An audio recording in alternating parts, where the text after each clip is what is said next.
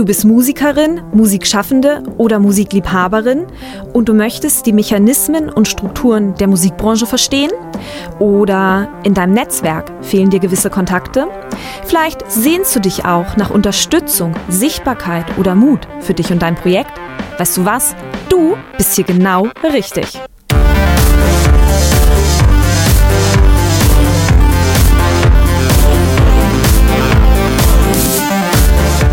Hi und herzlich willkommen zum Podcast von Raketerei. Ich bin Imke Machura, ich wohne in Hamburg und mein Herz schlägt für Musik. Ich habe meine Leidenschaft zum Beruf machen können. Nicht als Musikerin, nein, dafür fehlt mir das Talent. Ich promote, ich bucke, ich manage ein Indie-Label. Ich bin Macherin. Ich bin eine von wenigen und ich frage mich schon lange, warum. Deswegen habe ich mich auf die Suche gemacht und ich habe Antworten gefunden. In dieser Podcast-Serie porträtiere und interviewe ich Frauen, die die Musikbranche prägen und mitgestalten. Ich zeige, wo die Frauen, Ladies und Bitches der Musikbranche stecken. Und noch mehr. Ich beantworte euch durch diese Interviews zentrale Fragen zur Musikbranche, mache auf Vorbilder sowie Vielfalt aufmerksam, empowere und vernetze. Klingt gut, oder?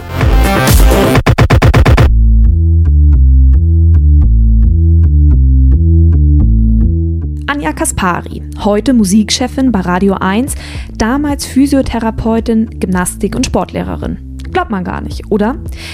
Aber die Musikbranche findet ein. So war es auch bei ihr. Nach ihrer Ausbildung studierte sie Germanistik und Theaterwissenschaft und kam zunächst als Praktikantin in der Musikredaktion beim SFB, also dem Sender Freies Berlin unter. Der SFB und der ORB, dem Ostdeutschen Rundfunk Brandenburg, fusionierten 2003 zum RBB, dem Rundfunk Berlin-Brandenburg. Beim SFB jedenfalls findet Anjas Radiogeschichte ihren Anfang. Sie half im Anschluss unter anderem beim Aufbau von Radio Fritz, bevor sie schließlich Moderatorin bei Radio 1 wurde.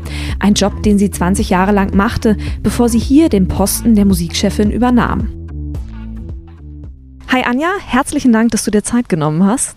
Hallo Imke. Du bist Musikchefin bei Radio 1, um es ja. kurz zu machen. Bevor wir uns mit der Frage beschäftigen, wie meine Musik denn eigentlich ins Radio kommt, würde ich gerne zunächst über die Bedeutung von Radio in Zeiten von Streaming reden. Welche Rolle spielt Radio da noch? Eigentlich falsche Frage, Imke, weil was heißt denn noch? Nein, nein, aber äh, so denken ja viele, aber dankenswerterweise hat es sich ja gezeigt, dass die ganzen Streaming-Portale dem Radio eigentlich nichts ausmachen. Mhm. Also Radio wird weiterhin gehört und ich bin auch sehr zuversichtlich, dass da eigentlich keine große Konkurrenzsituation auf Dauer entsteht, weil natürlich werden Radiohörer heute vielleicht nicht mehr so lange Radio hören, mhm. sondern gehen auch mal auf ihre Spotify-Playlisten zum Beispiel. Aber irgendwie kommen sie dann doch wieder zurück, weil das Radio einen großen Vorteil hat. Wir sind halt Menschen. Mhm. Also wir reden ja, wir sind lokal, wir erzählen, wie das Wetter gerade ist oder warum die Straße gesperrt ist oder wo eine Bombe entschärft wird. Also mhm. was man halt wissen muss, was aktuell ist, das erfährt man im Radio. Und Musik äh, wird einem im Radio, also zumindest bei uns ist es so erklärt oder präsentiert oder in Zusammenhänge gestellt. Mhm. Und ich meine, ich benutze auch hin und wieder Streaming-Dienste, aber ich finde es eigentlich ganz schlimm, wenn Algorithmen errechnen, was dir gefällt und dann kriegst du immer wieder dasselbe, nur in ein bisschen anderen Kleid präsentiert, weil wenn dir das gefällt, gefällt dir das und das. Und ich finde das schrecklich. Also ich höre dann lieber Radio ich denke, es geht auch vielen Hörern so, mhm. die vielleicht auch mal ein Lied nicht mögen. Mhm aber dann erklärt ihnen jemand was dazu oder der Moderator beschreibt, wie es ihm geht, wenn er diesen Track hört. Mhm. Und dann hörst du ganz anders hin. Und du, du weißt ja auch, naja, der gefällt mir jetzt nicht so, aber bist neugierig, was jetzt als nächstes dir mhm. vorgeschlagen wird. Also Radio hat deswegen eigentlich nichts zu befürchten, würde ich behaupten. Aber Radio ist ja in einem gewissen Sinne auch ein Gatekeeper. Einige Musiker werden im Radio gespielt, andere nicht. Streaming-Plattformen hingegen findet alle Musik statt, kann stattfinden. Ja, du musst sie nur finden ne? mhm. oder sie muss dir von den Algorithmen vorgeschlagen werden. Also da wirst du ja auch nie alles kennenlernen, weil wenn die errechnet haben, dass du eher auf Metal stehst, ne, dann gehen dir all die anderen Singer-Songwriterinnen, die toll klingenden, verloren, obwohl du vielleicht auch ein Faible dafür haben könntest. Ich weiß es nicht. Also Mhm. klar, der Tag hat 24 Stunden und wir können nicht alles, was veröffentlicht wird, spielen. Tun wir ja auch nicht, weil wir suchen ja aus. Aber das finde ich ist dann auch ein Vorteil. Mhm. Also wir sind ja verschiedene Menschen mit verschiedenen Geschmäckern, aber haben schon eine Musikahnung und können was einordnen und wissen, oh, das ist jetzt irgendwie echt trashig produziert und das gab es schon tausendmal, das müssen wir nicht spielen. Also wir treffen ja eine Vorauswahl und hoffen und wissen auch, dass die Hörer das gut finden, Mhm. die uns dann schreiben, ah, wir haben hier schon wieder was bei euch entdeckt oder so. Also es kann ja auch ein Vorteil sein, wenn, wenn schon jemand auswählt. Wenn ein Mensch auswählt Wenn ein Mensch kein auswählt. Algorithmus. Nutzt ihr Streamingdienste in der Redaktion eigentlich? Spielen die eine Rolle bei euch? Ja, also wir haben hier so ein Spotify-Familienabo in der Radio 1 Musikredaktion. Also wir machen es ja auch so, wir entdecken darauf ja auch neue Musik. Dafür Mhm. benutzen wir es eigentlich. Lass uns mal über Radio 1 sprechen. Im Vorgespräch wurde deutlich, dass Radio 1 in der Radiolandschaft eine in Anführungsstrichen Sonderstellung hat. Erklär das mal. Also wir sind ja ein öffentlich-rechtlicher Sender vom Rundfunk Berlin-Brandenburg, vom RBB. Und es gibt ja in jedem Bundesland einen öffentlich-rechtlichen Sender. Und ich treffe auch die anderen Musikchefs und Musikchefinnen. Und deswegen weiß ich ganz genau, dass wir anders sind, weil die anderen richten sich schon nach den Charts. Also die müssen ja auch einen Geschmack bedienen, schon über Jahre gewachsenen Erwartungsgeschmack. Bayern 3 oder Enjoy, 1 Live, das sind auch alles ARD-Popwellen, zu denen wir auch zählen. Aber die gucken halt, was ist in den Charts, was spielen die anderen. Oh, die spielen jetzt den und den Hit von Billie Eilish irgendwie zehnmal oder 20 Mal die Woche. Dann setzen wir die Rotation auch nach oben. Also bei denen geht es alles eher darum. Die gucken voneinander ab. Das und sie gucken, was verkauft sich gut, Mhm. was will der, die Masse hören. In ihrer Zielgruppe, also die haben ja unterschiedliche Altersgruppen, ne? Aber es gibt ja auch Schlagerwellen oder so, aber auch die spielen quasi das, was gerade erfolgreich ist. Mhm. Und wir spielen eigentlich gar nicht Charts. Also das ist eher für uns ein Ausschlusskriterium. Es sei denn, es ist ein wirklich toller Song. Also dann würden wir den auch spielen. Aber ich weiß nicht, ich finde, und meine Leute auch, wir finden die meisten Sachen, die in den Charts sind, mit dem ganzen Autotune und uns so, ja, weiß nicht, RB, schreien dir immer so ins Ohr. Es ist einfach nicht unsere Musik. Also wir hatten aber auch die Chance, dass wir recht jung sind. Wir wurden ja gegründet, weil die Mauer gefallen ist. Mhm. Vorher gab es halt den SFB und den RIAS im Westen, in Westberlin. Und es gab den Rundfunk der DDR im Ostdeutschland. Und als es dann alles zusammengelegt wurde, gab es noch eine Zeit lang unterschiedliche Wellen. Also Rockradio B war dann der DT64-Nachfolger und Mhm. sowas. Aber als es dann alles quasi eingemeindet wurde, wurde der RBB neu gegründet. Mhm. Und das heißt, ähm, 1997 war das, dass wir damals gestartet sind mit der Vorgabe, wir wecken die Sleeper auf, also die Menschen, die irgendwie schon äh, abgeschaltet haben vom Radio, weil sie diesen ganzen Dudelfunk nicht ertragen. Weil uns ging es ja genauso. Und wir dachten, mit guter, qualitätsvoller Musik aus dem Indie-Bereich, Singer-Songwriter, also gute Musik eben und sehr viel Wortinformation, weil wir haben fast 50-50. Also wir haben viel Interviews oder Beiträge, was Politik und Kultur und Gesellschaft angeht. Mhm. Also wir sind nicht ein reines Popprogramm. Und diese Kombination dachten wir, das ist der Hit. Es hat aber ziemlich lang gedauert, bis, bis es ein Hit wurde. Ist es inzwischen. Aber ich verstehe deswegen, wenn andere ARD-Wellen alle gleich klingen, weil die haben halt aber trotzdem ihre Quoten und warum sollen sie die aufgeben, damit irgendeine Antenne Bayern, also ein Privatradio, ihnen die auch noch wegnimmt. Mhm. Deswegen muss ich schon sagen, wir haben halt Glück, weil wir recht jung sind und weil der RBB es uns ermöglicht hat, einfach was ganz anderes zu machen. Und es war dann ja auch doch so schnell, so erfolgreich, dass ein Privatsender gedacht hat, ach komm, da gibt es ja anscheinend irgendwie ein Potenzial und dann wurde Motor FM gegründet. Ich aus wollte dem nämlich auch- Flux FM hervorgegangen. Genau, ich wollte nämlich auch Mhm. gerade fragen, wie man Radio 1 und Flux FM voneinander abgrenzt. Ach so, also die kamen nach uns. Ja. Ne?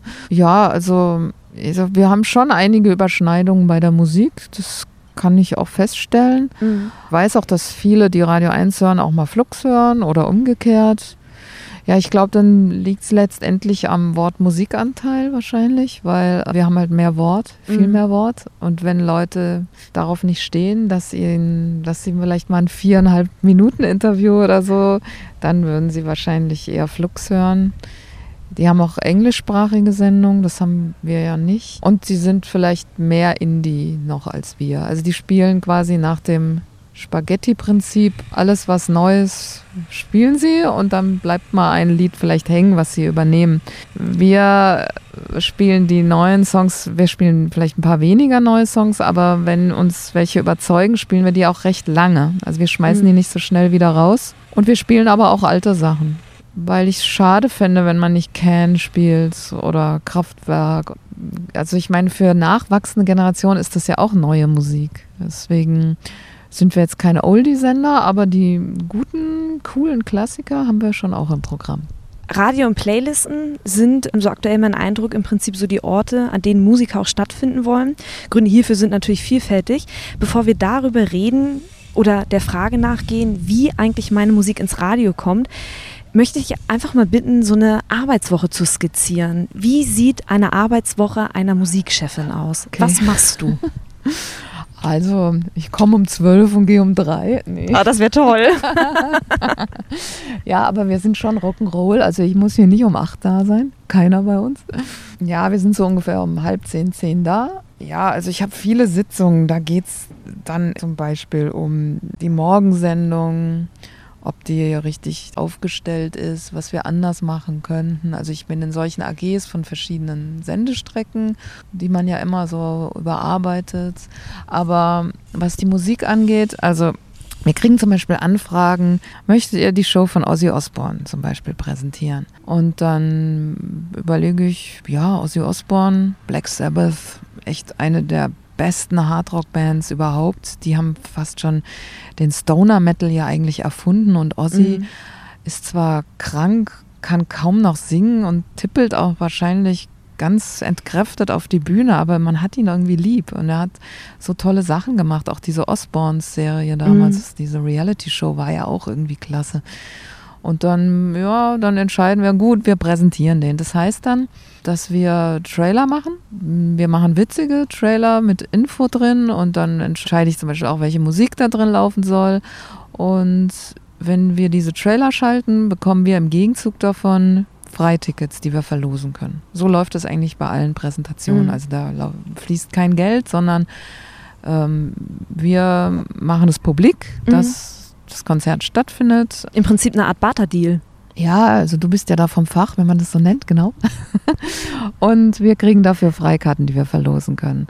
Zum Beispiel haben wir auch Adele präsentiert und äh, das war Wahnsinn. Also da hatten wir, waren wir die einzigen, die Freikarten hatten und alle wollten zu Adele.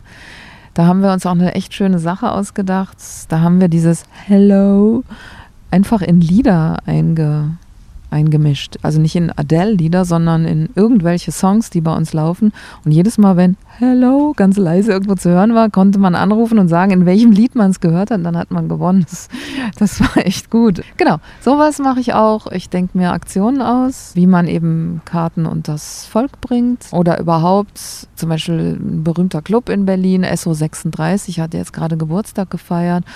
Und da habe ich mir dann auch überlegt mit meinen Leuten, wie wir das machen. Wir haben dann nachgeguckt, wann welche Bands im Esso gespielt haben, ja, Punkbands, und haben dann zum Beispiel Bauhaus, Bela Lugosi's, der hat morgens um zwischen sechs und sieben gespielt. Das ist ja sieben Minuten lang, das macht auch, glaube ich, sonst niemand, weil die eben am 12.02.1980 ihr erstes Deutschlandkonzert im Berliner SO36 Club gegeben haben. Da haben wir jede Stunde quasi sowas gemacht. Also solche Dinge denke ich mir aus. Und dann bin ich mit meinem Team zusammen in der Abhörsitzung, wo wir quasi vorher, jeder sammelt Lieder. Also entweder wir kriegen die Songs von Promotern, von Plattenfirmen.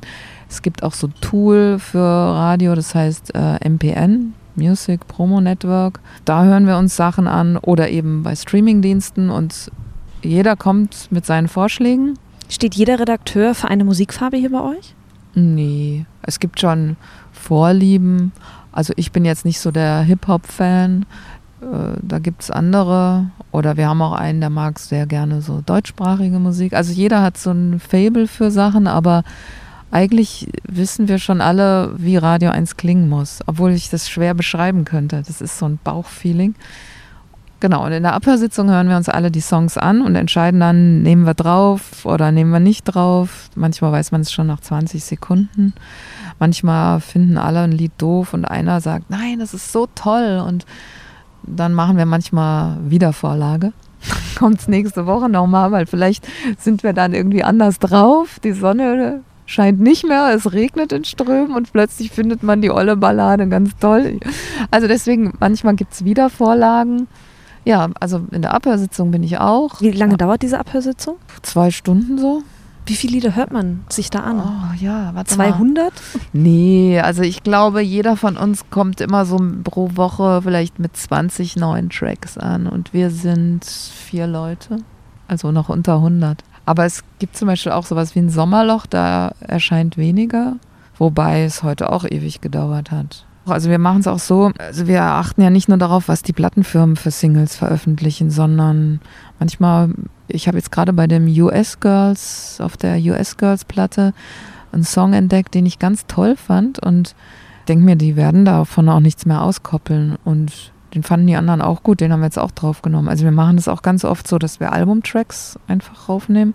Oder wenn jemand eine Platte irgendwie sich mal wieder angehört hat oder geschenkt bekommen hat, die 20 Jahre alt ist und darauf ist ein ganz toller Song, dann nehmen wir den auch in unser Repertoire auf. Also mhm. sowas hören wir dann auch ab. Mhm. Wie ist so der beste Weg, euch Musik zukommen zu lassen? Ich weiß nicht, die Promoter bemustern die euch mit Links, die Plattenfirmen werden sicherlich noch CDs schicken. Wie möchtet ihr am liebsten bemustert werden?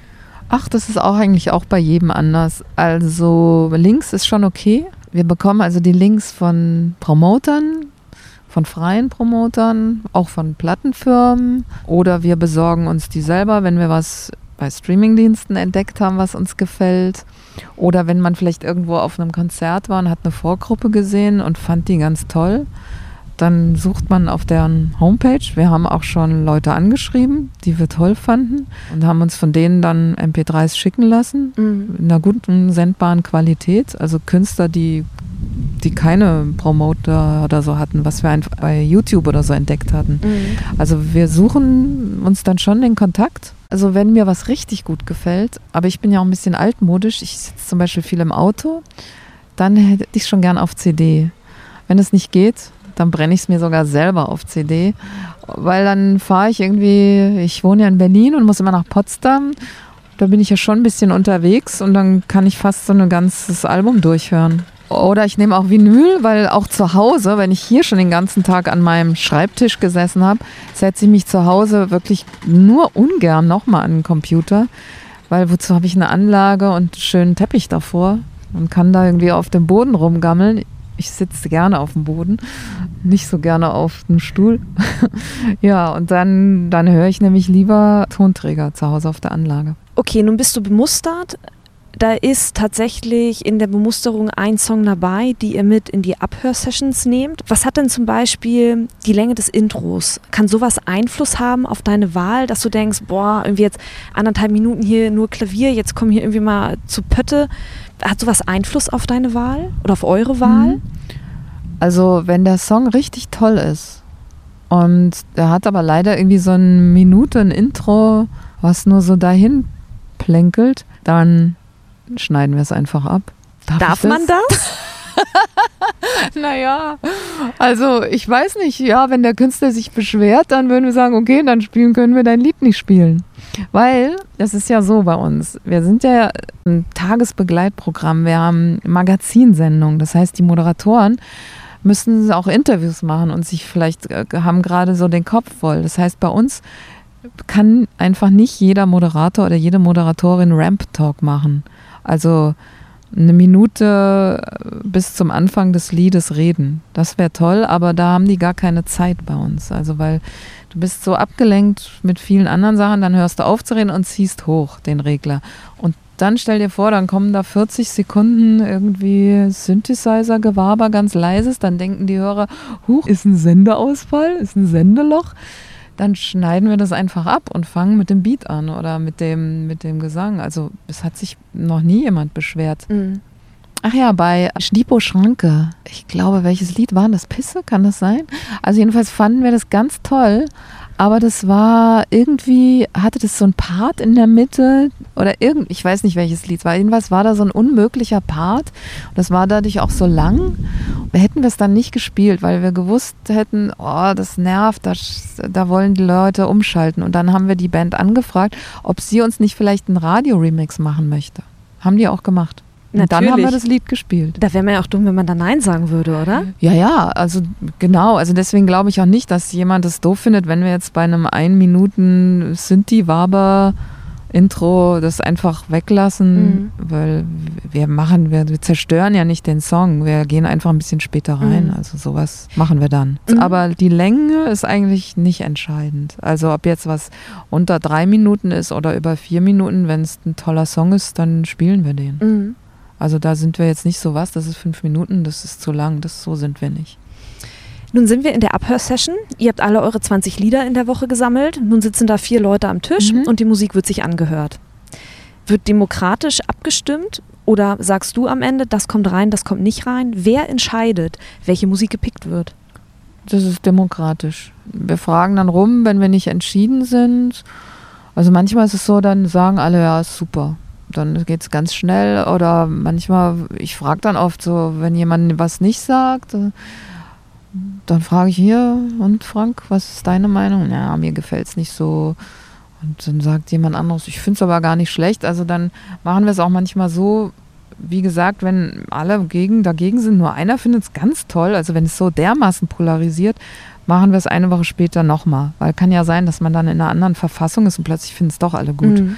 Wenn es so lala ist und manche finden es ganz okay, dann, dann nehmen wir es zum Beispiel auf, äh, eine, auf die kleinere Rotation, wo es so ein, zwei Mal die Woche nur läuft, mhm. dann kann man es ja mal austesten, weil es ist was anderes, ob du es im Zusammenhang einer Moderation hörst, so mhm. im Radio mit den anderen Liedern, dann sitzt du am Schreibtisch, ich höre ja immer Radio 1 und denk so, ach, das ist aber schön, ach, das haben wir nur auf der kleinen Rotation, ach, das könnten wir eigentlich auch hochnehmen. Also ja, manchmal entwickeln sich Lieder auch. Mhm. Aber es ist schon ein demokratischer Prozess. Können sich eigentlich Musiklabels bei euch im Programm einkaufen, dass die euch Geld auf den Tisch legen und ihr dann deren Kataloge spielt? No way, nein. Nee, kann man gar nicht. Also mhm. wir sind öffentlich-rechtlich, wir werden ja finanziert durch die Rundfunkbeiträge. Bei äh, uns, uns kann man nie kaufen. Wir sind unbestechlich. Die Musik muss gefallen. Und ist es möglicherweise auch abhängig durch die Zusammenarbeit mit einem guten Promoter, der euren Musikgeschmack kennt und dementsprechend bemustert? Ja, also es hilft natürlich schon, wenn Promoter uns jetzt nicht um die Ecke kommen mit Helene Fischer und Co., weil sowas spielen wir ja eh nicht. Also wenn die uns kennen und vielleicht schon so Vorschläge machen, ne, das hilft. Hast du feste fünf Promoter, mit denen du zusammenarbeitest? Nee, also ich kenne die, ich kenne viele, ich mag auch viele. Aber wenn jetzt ein neuer kommt, dann ist der genauso viel wert. Was vielleicht noch interessant ist, es gibt ja irgendwie coole Labels, was weiß ich, XL Recordings, von denen man eigentlich eine gewisse Qualität erwartet mhm. und dann vielleicht kleinere Unbekannte, die man nicht kennt. Aber das spielt eigentlich auch keine Rolle, weil wir die Abhöre Blind Date mäßig machen. Also wir schicken alle unsere Songs an Mieke und unsere Songvorschläge und der macht es dann in eine Liste und der sitzt quasi an der Macht und feuert die ab nacheinander und wir wissen gar nicht, was wer jetzt singt, welches Label, manchmal denkt man, äh, weiß man, ach, das ist doch die Stimme von Lou Reed oder so. Naja, okay, der ist jetzt tot. Aber, oder hier jetzt gerade Underworld mit Iggy Pop, dann weiß man sofort, er ist doch Iggy. Und derjenige, der es vorgeschlagen hat, der kennt den Song ja auch schon. Aber wir machen eigentlich ein Blind Date, weil wir wollen nicht beeinflusst werden. Eben dadurch, dass es ein bekannter Name ist. Es kann ja auch sein, dass ein wirklich toller Künstler mal ein langweiliges Lied veröffentlicht, mhm. was keiner hören möchte dann spielen wir es auch nicht, nur weil er berühmt ist. Also deswegen wollen wir uns da möglichst wenig beeinflussen lassen. Nicht mhm. von Promotern, nicht von Labels, nicht von Namen. Nur die Musik soll wirken. Schöne Herangehensweise. Wie viele E-Mails kriegst du die Woche? Was würdest du sagen? Oh, ja, weiß nicht, also vielleicht, keine Ahnung, hunderte. ja, also es sind ja ganz viele. Also ich äh, finde es doof, dass ich dann manchmal, wenn das Fach voll ist, ne, dann lösche ich einfach von unten. Und es tut mir dann immer weh, weil Ungelesen? ich denke, nee, auch die gelesenen. Aber wenn es voll ist, ist es voll und dann, ich habe, glaube ich, die, ein Jahr, also ungefähr, ist bei mir drin. Und dann muss ich halt Sachen löschen. Und dann habe ich aber auch keine Zeit zu denken, zu gucken, was hebe ich jetzt noch auf wegen der Adresse oder so. Dann haue ich einfach ein Drittel weg und dann ist es weg. Damit muss man leben. Du spielst auf Lücke, aber vermutlich kommen die Leute eh immer wieder zu dir, oder? Hoffe ich doch. ja, aber ich habe auch noch so ein, so ein Kästchen, wo ich mir dann immer Telefonnummern, Namen entweder selber auf Zettelchen schreibe oder ich sammle auch noch Visitenkarten. Aber ich habe so ein Kästchen, also von A bis Z, weil ich meine, es ist auch alles in meinem Handy, die Kontakte, aber wenn man es mal verliert oder so, deswegen dieses Kästchen ist, glaube ich, echt, es ist ein Schatzkästchen, es ist echt was wert. Hast du mal die Nummer von Inga Humpe? Wir wollen mal schnell Nina Hagen anrufen. Ja, da kommt mein Kästchen ins Spiel. Heißt also, wenn man dich irgendwo trifft, sollte man dir in jedem Fall immer eine Karte geben? Ja, genau. Also das klingt vielleicht so retro, ne? aber ich finde Visitenkarten super. Ich auch. Ich habe keine von dir bekommen. Du kriegst gleich noch eine von mir. Okay. Nee, ich bin auch ein ganz großer Freund von Visitenkarten. Bei Ah. mir geht's ähnlich. So digital hat für mich nicht den Wert wie eine haptische Visitenkarte, die ich in der Hand habe. Ja, weil wenn ich Musik richtig toll finde, warte mal, wen habe ich jetzt gerade? Genau. Ich habe jetzt gerade die Promoter angeschrieben, ob ich die EP von Wargirl haben kann. Die, äh, jetzt kommt ja irgendwann auch ein Album, das ist erst, die erste LP von den Kaliforniern, aber ich fand zwei Songs auf der EP so toll. Und dann will ich es auch besitzen, das Album. Und am besten als Vinyl, weil dann hält es wenigstens. Die ersten CDs hier aus äh, Anfang der 90er sind ja schon kaputt bei mir zu Hause. Ja, die haben dann so passiert? Aussetzer, so Ja. digitale Aussetzer, die lösen sich auf. Irgendwann sind die CDs dann kaputt. Vinyl allerdings hält ja Jahrzehnte, Jahrhunderte. Ja, also dann schreibe ich die an, ob ich, ob ich das als Tonträger haben kann und wenn es keinen gibt, dann kaufe ich mir natürlich auch einen Tonträger. Mhm. Hast du in deiner Tätigkeit schon mal mit einem richtig arschigen Musiker zusammengearbeitet? Oder waren, sind die Leute cool mit dir? Als ich Moderatorin war, habe ich viele Arschige kennengelernt.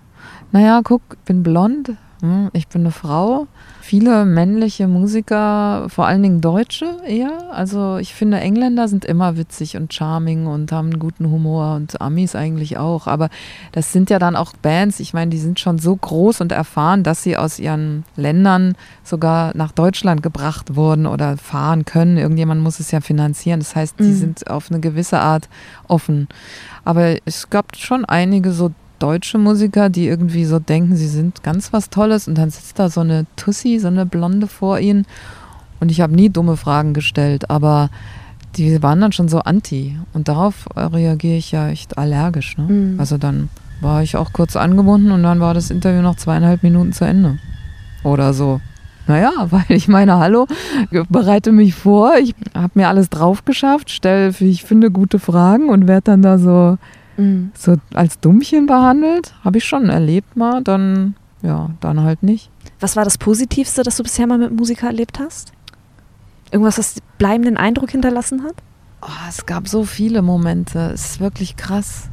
Also vielleicht ein allererstes Interview, das ich gemacht habe, war mit der amerikanischen Sängerin Caroline Mass. Die hatte so einen Underground-Hit. Sitting in the Dark hieß der. Und mit der habe ich mich im Hotel getroffen. Und dann saßen wir vor ihrer Minibar auf dem Teppich. Wir haben ihre Minibar geleert. Ich meine, das hat sie ja dann bezahlt. Und es war mein allererstes Interview und ich dachte, es wäre immer so. Dagegen zum Beispiel Matt Bellamy von Muse, da kriegst du 15 Minuten im Hotel. Und das war aber auch toll, weil der ist ein ganz schnell denkender, schlauer Typ. Der bringt es bestimmt total schnell auf den Punkt. Ja, und Ja. dann sind auch 15 Minuten fast genug und intensiv, ohne dass es ein Getränk gab aus der Minibar. Ich habe so viele tolle Sachen erlebt. Mhm. Trent Reznor zum Beispiel, der von Nine Inch Nails, das war richtig, muss ich schon sagen, fast erotisch, das Interview. Ja. also so unterschwellig. Mhm. Ja, ich weiß gar nicht. Also ich hatte so tolle Sachen. Also ich dachte zum Beispiel auch mal, nachdem die Beatsteaks bei mir in der Sendung waren und haben mit einem kam mit so einem kleinen Stehkeyboard. Thomas Götz hat auf irgendwie dem Tisch rumgetrommelt. Also die haben quasi unplugged so ein paar Lieder gespielt. Dann hatte ich den Volker Ludwig eingeladen von Linie 1, mhm. der ja Hey Du geschrieben hat für dieses Musical. Und das hatten die Beatsteaks ja Anno Dunne mal gecovert. Spielen sie auch heute noch live und die hatten ihn aber nie getroffen. Und die haben ihn auch nie gefragt, ob sie es covern dürfen. Und dann habe ich die so zusammengebracht in der Sendung und es war so, ach, so ein Gänsehautmoment. Und nach der Sendung dachte ich, das war es jetzt. Es war jetzt wirklich so eins der besten Sachen, die ich je im Radio erlebt habe. Jetzt muss ich aufhören. Bist du dann Musikchefin geworden? Nein, nein, da hat noch Jahre gedauert. Aber ja, es gibt viele schöne Erinnerungen. Wobei ich ja nicht so in der Vergangenheit lebe. Also mhm. ich habe Mühe, mir das alles so, mich an das alles zu erinnern, mhm. weil ich eigentlich im Hier und Jetzt lieber so bin. Dann hat man auch weniger Stress. Also ich wüsste jetzt zum Beispiel gar nicht, was ich irgendwie am Wochenende mache oder nächste Woche. Ich weiß nur heute und vielleicht noch ein bisschen morgen, weil ich in den Kalender geguckt habe. Aber immer schön eins nach dem anderen. Weißt du, das ist so mein, mein Motto. Dein Credo. Ja. Auf die Frage, wie meine Musik ins Radio kommt, gibt es noch irgendetwas, das du hinzufügen möchtest? Also es ist auf keinen Fall verlorene Liebesmüh, zumindest nicht bei Radio 1, wenn man jetzt einen Brief schreibt und eine gebrannte CD reinlegt oder so. Also das klingt ja auch so ein bisschen old-fashioned, aber das äh, schmeißen wir nicht weg. Also Wie viele Briefe bekommt an. ihr in der Woche? Ist gar nicht so viel. Nee, die meisten schicken Links. Und ganz ehrlich, das ist fast mühsamer. Also ich meine, weil wenn ich jeden Tag 20 Mails bekomme, wo jemand schreibt, ah, ich mache ganz tolle Musik und guck mal hier auf YouTube und hör mal den Link, da hat sich jemand natürlich, das geht ja schneller, als wenn du das verpackst und noch eine Briefmarke draufklebst und die Musik auf eine CD brennst mhm. und vielleicht noch irgendwie ein Foto beilegst oder so, dass man auch was sieht, wie derjenige aussieht. Also das ist schon mit mehr Liebe gemacht und deswegen wird das auch eher gehört als irgendwie die 19. Mail, hier Link und so. Also es ist auch ah, sehr hilfreich, wenn jemand Radio 1 per se einschreibt und quasi weiß, was Radio 1 ist. Und es ist nicht so eine Mail, die an alle Radios geht, weil dann was Energy oder so spielt, das ist für uns nicht spielbar. Ne? Also mhm. wenn es so persönlich ist und man weiß, merkt, ah, da will jemand auf Radio 1 sein, dann ist es gut. Und manchmal sind es ja auch Leute, also Hörer, die uns schreiben. Das finde ich auch immer gut. Das höre ich mir auch immer an, wenn die sagen, ja, ich habe einen ganz tollen Sänger auf der Straße gehört oder ja, ich kenne eine Sängerin, ich habe alle Platten von der und ich höre die bei euch nie. Das höre ich mir dann auch immer an, weil, naja, wenn die Hörer, das ist ja quasi wie so ein Wunschkonzert, das wünschen sich unsere Hörer und die Hörer sind am wichtigsten. Also das ist auch günstig. Also wenn man vielleicht jemanden vorschickt. Das war Anja Kaspari, Musikchefin von Radio 1. Herzlichen Dank, dass du dir Zeit genommen hast. Gerne, Imke. Das war Anja Kaspari, Musikchefin bei Radio 1. Ich habe nun noch etwas in eigener Sache. Seit einiger Zeit nun schon gibt es die Raketerei-Mitgliedschaft. Bist du Musikerin und du bist auf der Suche nach zum Beispiel Orientierung in der Musikbranche oder hast eine Record-Release vor dir und weißt nicht so recht, wo du ansetzen sollst, dann schau doch mal auf meiner Homepage www.raketerei.com vorbei. Hier findest du Hilfe, denn ich kann dir helfen. In diesem Sinne, die nächste Folge erscheint am 12. November. Bis dahin, bleibt mir gewogen, eure Imke.